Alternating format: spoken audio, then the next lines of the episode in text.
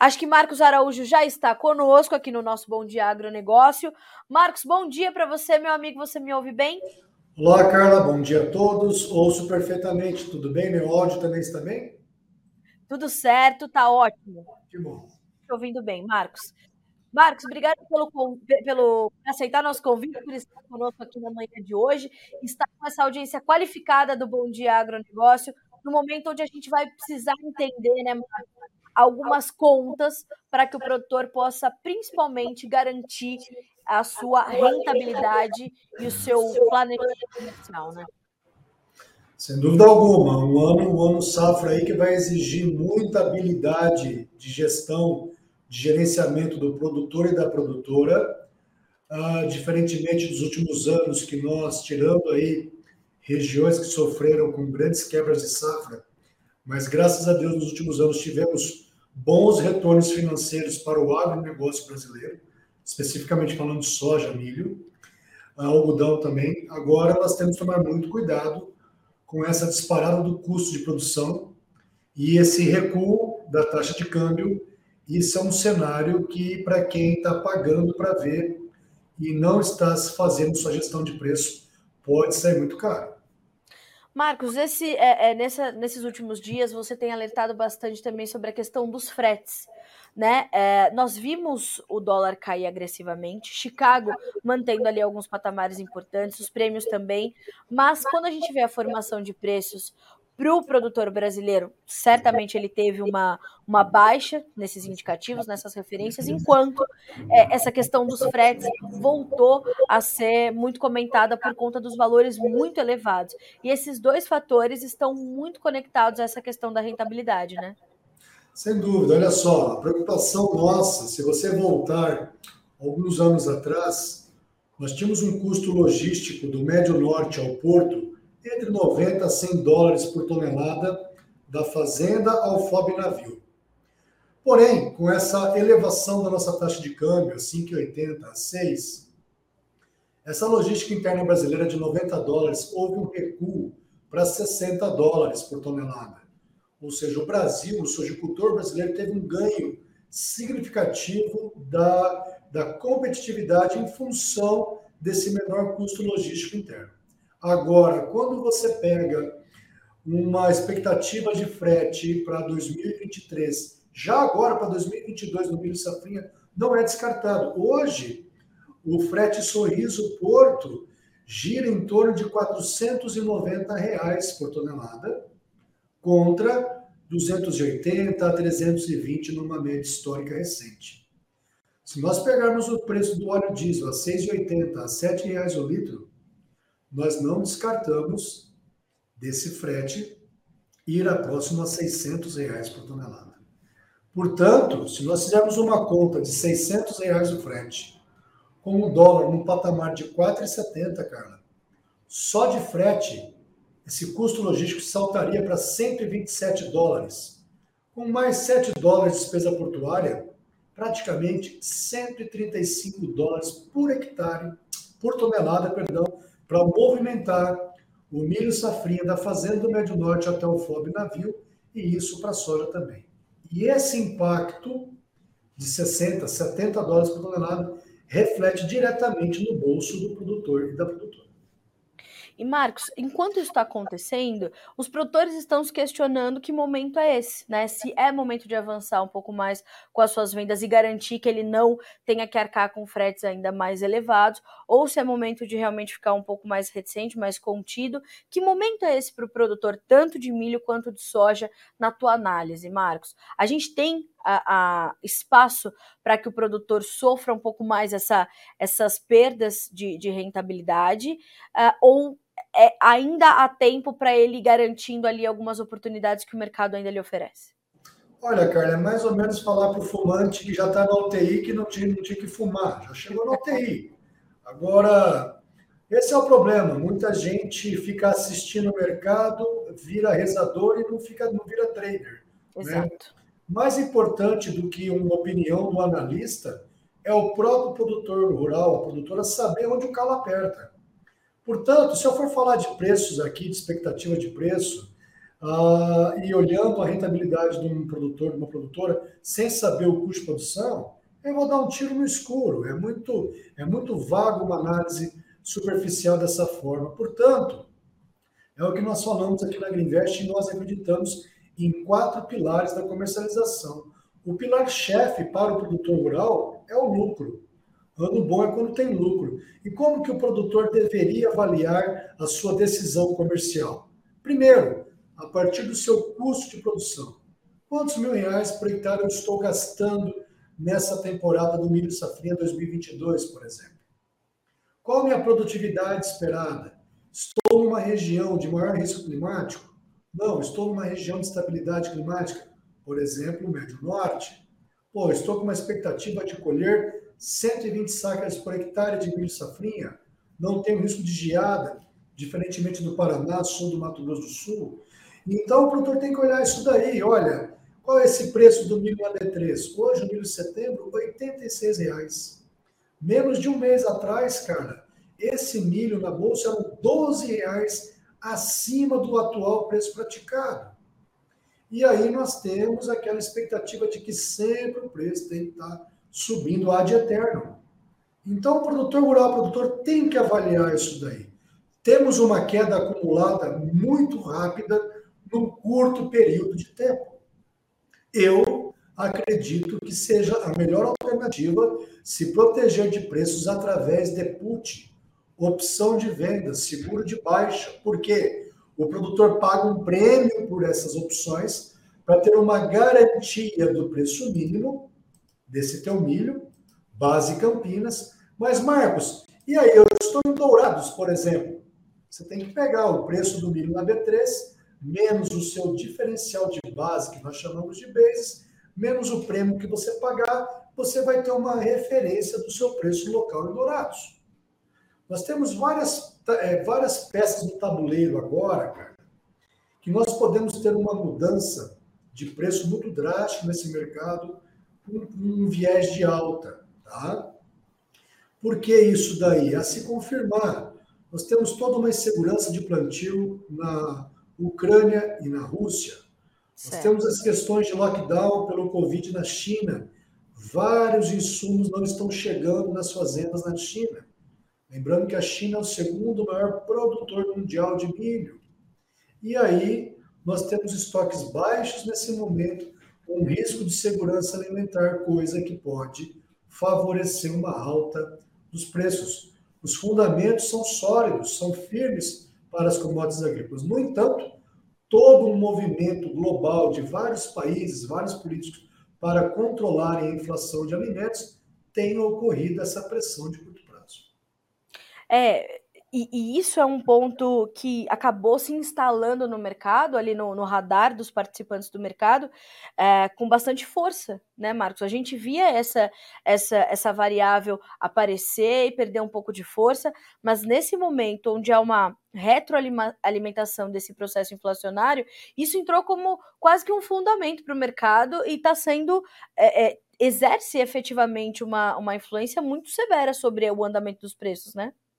Sem dúvida, é preocupante hoje demais. Você tem essa disparada do preço dos fertilizantes, as relações de troca de fertilizantes estão nos maiores níveis históricos e a recente queda dos grãos piorou ainda mais a situação para o produtor brasileiro. Nunca na história mundial nós tivemos uma crise especificamente de fertilizantes falando de potássio. Com o tipo de solo dos cerrados latossolos, com a nossa temperização tudo mais, todo esse processo geológico, os nossos solos são muito dependentes de grandes aplicações de potássio. E agora, com esse problema inerente, nós acreditamos que não vai chegar a tempo de ter a demanda suficiente para atender a demanda brasileira nessa temporada 21, 22, 23. Muitos produtores serão forçados a aplicar uma redução significativa de potássio e fósforo em função da disponibilidade do produto a tempo. Marcos, é, diante dessas informações, dessas orientações, principalmente que você tem dado, o produtor tem começado a entender isso e é, evoluído um pouco mais com os seus negócios, ou ele ainda continua um pouco mais contido e realmente novos negócios estão travados no Brasil, com soja e com milho? Tem andado alguma coisa, mas um volume ainda muito baixo. O ritmo de venda do produtor, o Farmer Selling, está bem abaixo em relação ao seu histórico. Exemplo disso é o próprio milho safrinha. Tá? Muitos produtores aí ah, estavam com a soja no sorriso a 184 reais a saca, para hoje em torno de 150. O pessoal estava apostando um pouco mais na soja, deixou o milho no segundo momento. E agora, com esse clima mais favorável, o pessoal tem buscado o mercado e a liquidez no mercado doméstico está bem curta. Cara, você tem uma situação muito dramática também para o pessoal da suinocultura, uh, grandes prejuízos na suinocultura, e quem tem mais e quem tem maior poder de barganha nesse momento para pagar preços pelo cereal é o, é o segmento de etanol a partir do milho. No entanto, as indústrias já na sua estratégia estão alongadas na compra aí, de através de contrato a termo para outubro até novembro, algumas reportam compras futuras já realizadas, cara. Agora, Marcos, apesar é, é, dessa condição e dessa perda acumulada muito rápida tendo acontecido, né, como você citou, ainda assim o produtor ele continua sendo é, adequadamente remunerado, os preços, apesar de bem mais baixos das máximas que nós já testamos esse ano, ele ainda encontra uma remuneração adequada e uma capitalização segura para a safra 22-23 que vai ser cara? Olha só, cara, conversando ontem até com alguns clientes nossos, pessoal lá do Médio Norte, no Mato Grosso, comentando, por exemplo, o preço futuro a 68 reais uma saca de milho. Se você pegar uma produtividade esperada de 120 sacas por hectare, é uma receita de R$ 8.160 por hectare. Se nós considerarmos um custo total do milho safrinha 2022, incluindo remuneração dos fatores, algo em torno de 5 mil reais por hectare, tá? incluindo depreciação, remuneração dos fatores, você tem um lucro de R$ 3.160 por hectare. O que, historicamente, falando dessa receita em reais por hectare, é um lucro bem considerável, muito acima da média histórica. Certo. Para a soja, essa, essa conta também ainda fecha bem, Marcos? Bom, para safra, para essa safra 21, 22 que o pessoal colheu e mesmo a soja 150 reais, o preço é bem interessante. O problema maior, cara, vai ser para a safra 22 e 23. Se nós pegarmos, por exemplo, essa condição, uh, liquida uma soja no porto a 168 reais a saca. Se nós pegarmos um frete de, seis, de 600 reais a tonelada para o ano que vem, são 36 reais por saca de frete. Então, 168 reais a soja no porto liquidaria nas condições atuais do mercado futuro na soja e sorriso a 132 reais a saca. Se nós pegarmos uma produtividade de 65 sacas por hectare, estamos falando de R$ 8.580 por hectare de faturamento. Os custos da soja para o ano que vem, para quem se antecipou nas compras dos fertilizantes para trás, tá ok? Se nós pegarmos um custo em torno de 6 mil reais por hectare, daria uma margem de 2.580. Isso, deixa eu só confirmar a nossa previsão aqui. Uh, nós recomendamos comprar fertilizantes, por exemplo, se você aplicar 80 pontos de fósforo uh, e potássio por hectare, teria gasto em torno de 300 dólares por hectare. Hoje essa conta subiu bastante. Marcos, ah, logo no começo do Bom Dia Agronegócio, uma das primeiras, uma das primeiras perguntas que chegou aqui para nós foi o seguinte: foi a Neide Rosa. Ela disse o seguinte: Carla, você acha que já devemos começar a focar em travas para a safra de 2023 ou ainda é muito cedo? Acho que nunca é muito cedo, né, Marcos, para pelo menos começar a pensar estudar e ver qual é a melhor estratégia para você, né? Só, primeiro de tudo, você tem que avaliar teu custo de produção. Custo de produção, produtividade e o preço de venda. Se eu for te falar de preço de venda sem saber tua produtividade e custo, eu vou estar fazendo um desserviço com você. Agora, se você tiver uma realidade dessa, de um custo de 6 mil reais por hectare na tua soja, nessa produtividade que eu estou te falando, de 65 sacas por hectare, e você vender a 130 reais no ano que vem, veja que você tem um lucro de 2.580 reais por hectare. Há quatro safras de, de soja para trás, o lucro médio no Mato Grosso foram 400 reais por hectare, de 400 para 2.500. Então, é bem verdade também que uma colheitadeira de 1 milhão e meio, 2 milhões, saltou para 3, 3,5. Você tem que olhar com todo carinho isso daí. Depois que passa, depois, depois do, do, do, do do, do, do, do doutor Amarrado, todo mundo quer passar a mão. Mas é o que a gente vinha alertando. Se você pegar o nosso histórico aí, para quem é assinante da nossa consultoria, nós vimos alertando principalmente esse dólar futuro para 2023, essa curva de dólar futuro de 3, 4 centavos ao mês, para você pelo menos vender uma parte da sua parcela, pensando principalmente na parcela de maquinário para trás. Nós tínhamos preços futuros da soja 150 a 160 reais. Aquela parcela de maquinário que você fez o teu Finame lá atrás com uma soja de 70 reais, se você fosse vender uma parcela de soja para 2023 com uma soja de 160, você vai ver que o poder de compra do produtor tinha, tinha aumentado bastante essa relação de troca, diminuiu, aumentou o poder de compra do produtor rural.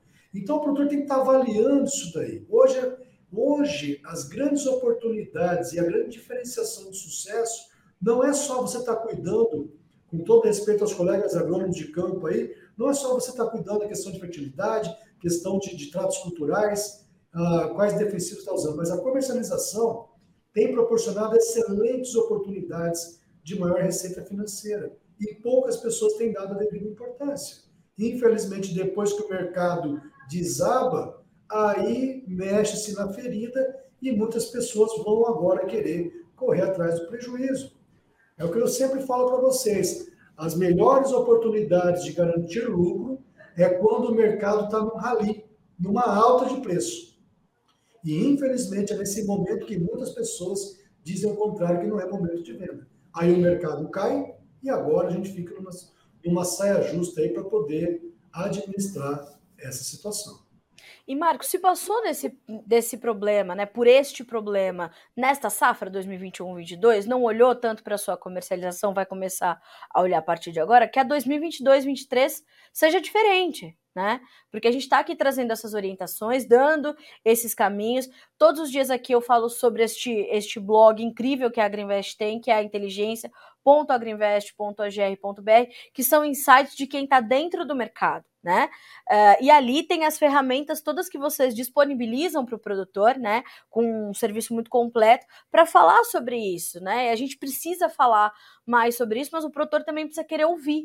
Né, precisa entender que de nada adianta ele aumentar todo ano o teto produtivo se na hora de vender ele não, não, não exerce o mesmo esforço, né, Marcos? Já, já passamos dessa fase. Pois é, é o que a gente fala, né? Numa atividade agropecuária, Carla, basicamente são quatro tipos de riscos um risco operacional, uma plantadeira mal regulada, por exemplo, um risco de crédito, você tiver uma situação delicada, não conseguir ter crédito numa revenda no banco, numa trading para comprar seus insumos, você tem um risco de clima, um veranico, uma geada, por exemplo, e você tem um risco de preço. Risco de preço nós gerenciamos em bolsa, através das ferramentas de proteção de preço. Contrato futuro, opção de venda, que é a put, opção de compra, que é a call. Portanto, quando vocês fizerem aquelas vendas futuras, nossa, por exemplo, uma soja de 160 reais, estava dando lucro para o ano que vem, nessa realidade de custo que eu citei para vocês, em torno de 5 mil reais por hectare, quase 5 mil reais por hectare de margem. Para a sojicultura, isso é um baita de um lucro histórico. Mas, Marcos, ah, eu tinha aquela condição agora de que o mercado poderia bater 18, 19 dólares o bucho. Sim, se você fez uma venda futura para garantir o teu lucro, e se você quer dormir tranquilo, você tem que saber que existem ferramentas de proteção de preço para proteger essa venda. Por exemplo, uma compra de call. Então, o produtor rural, é, ele tá, o brasileiro, infelizmente, ele está acostumado a uma comercialização tradicional do mercado físico. Isso. Ele só tem um tiro na carabina. Ou acerta ou erra. E quando você daí parte para o mercado de derivativos, não na especulação. Bolsa foi feita para produtor rural gerenciar o risco de preço. O produtor já especula demais por natureza. Famosa frase de uma indústria aberta. Portanto, o produtor deveria ir na bolsa, fazer o seu dever de casa, fazer sua proteção, que nós chamamos de hedge. O problema é que muita gente no Brasil também, culpa de corretores, induzem, e é uma, e é uma questão psicológica do ser humano também, de ir para a bolsa e começar atividades especulativas. Aí o cara está tá especulando duas vezes. Isso daí gera um grande problema, por isso que, infelizmente, muitos produtores, produtoras são reticentes a operar em bolsa, porque são induzidos a uma atividade especulativa no mercado de bolsa. Mas a gente está aqui para tentar mudar esse cenário, né, Marcos? Vamos Marcos, para a gente. Né? Vamos juntos. Marcos, para a gente finalizar, queria saber qual o seu sentimento para o relatório mensal de oferta e demanda que o amanhã, se é um relatório importante que vai chamar muita atenção do mercado, ou se agora a gente está concluindo só a safra, os dados da safra 21-22 e vamos esperar pelos dados da safra 22-23. Vamos lá, vai ser um mercado sim importante, não, não creio que trará grandes volatilidades, tá ok? Uh, nós tivemos agora os estoques trimestrais de soja, tivemos os dados de intenção de plantio, ah, acredito que particularmente esses dados de intenção de plantio dessa área de soja foi superestimado. Quando você pega o custo americano versus preço futuro do milho e da soja na Bolsa de Chicago, você vai ver que o milho é muito, apesar da disparada do, de custo do milho, a rentabilidade do milho é muito maior do que da soja para o produtor norte-americano e a essência do americano ele é apaixonado pelo plantio do milho.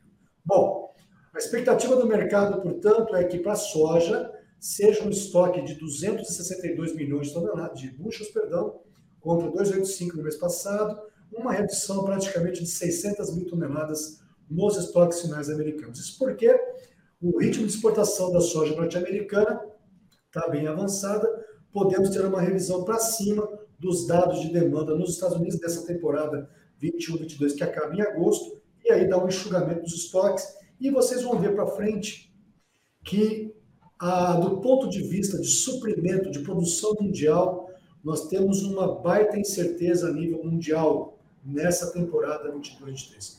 Qualquer ameaça climática nos Estados Unidos reduz barbaridade os estoques americanos e logo mais também vai cair a ficha do mercado de que a produção no Brasil, plantio nessa temporada 22-23 está sim comprometido pela possibilidade inerente de uma falta de fertilizantes a tempo da produção temos problemas de questão de qualidade de sementes nessa temporada, aqui para o Brasil.